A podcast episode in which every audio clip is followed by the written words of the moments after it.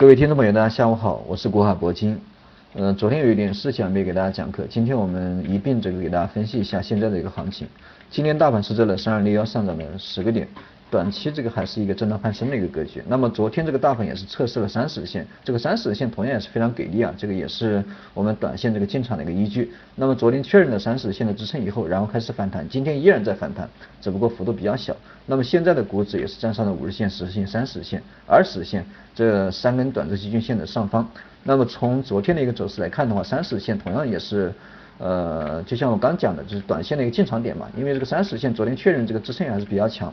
呃，但是上方因为上周五有一根阴线，中阴线，最高点是三二，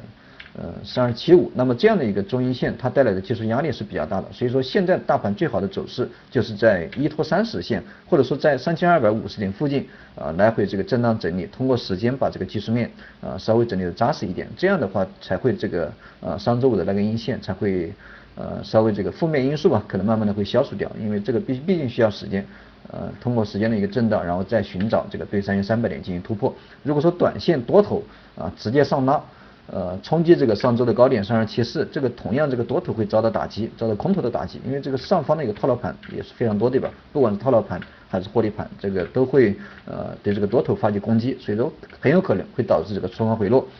所以说大盘如果说出现新高的话，除非这个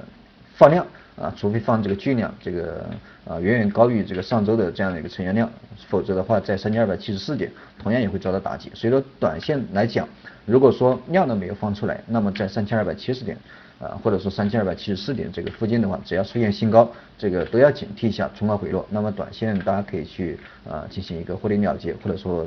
呃出局，这个都可以。因为现在的价位已经非常敏感了，三二六零对吧？距离这个三二七零、三二七四这个高点也就十多个点。呃，也就是明天的一个事情。如果说明天依然这个量都没有放出来，呃，但是还是在往上走，这个就需要警惕一下啊，警惕这个冲高回落。那么现在的一个状况的话，明天的一个行情，就像我刚讲的这个比较重要，因为最近从上周五到昨天到今天这三个交易日啊，它的一个收线情况是中阴啊，加上这个两阳，但是这两阳。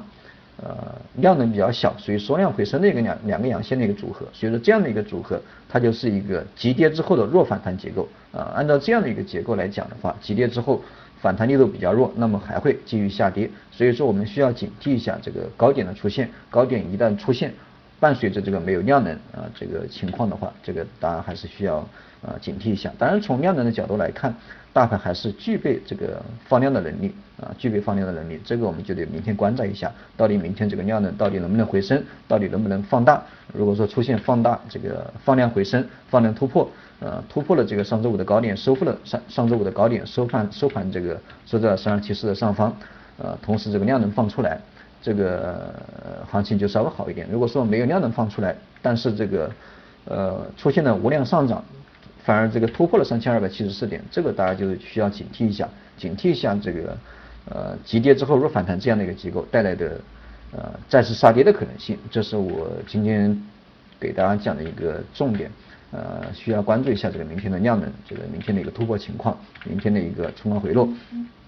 好了，今天就先跟大家讲到这里，大家有什么问题还是可以咨询一下我的微信，国海国金的手写字母加上四个八，欢迎。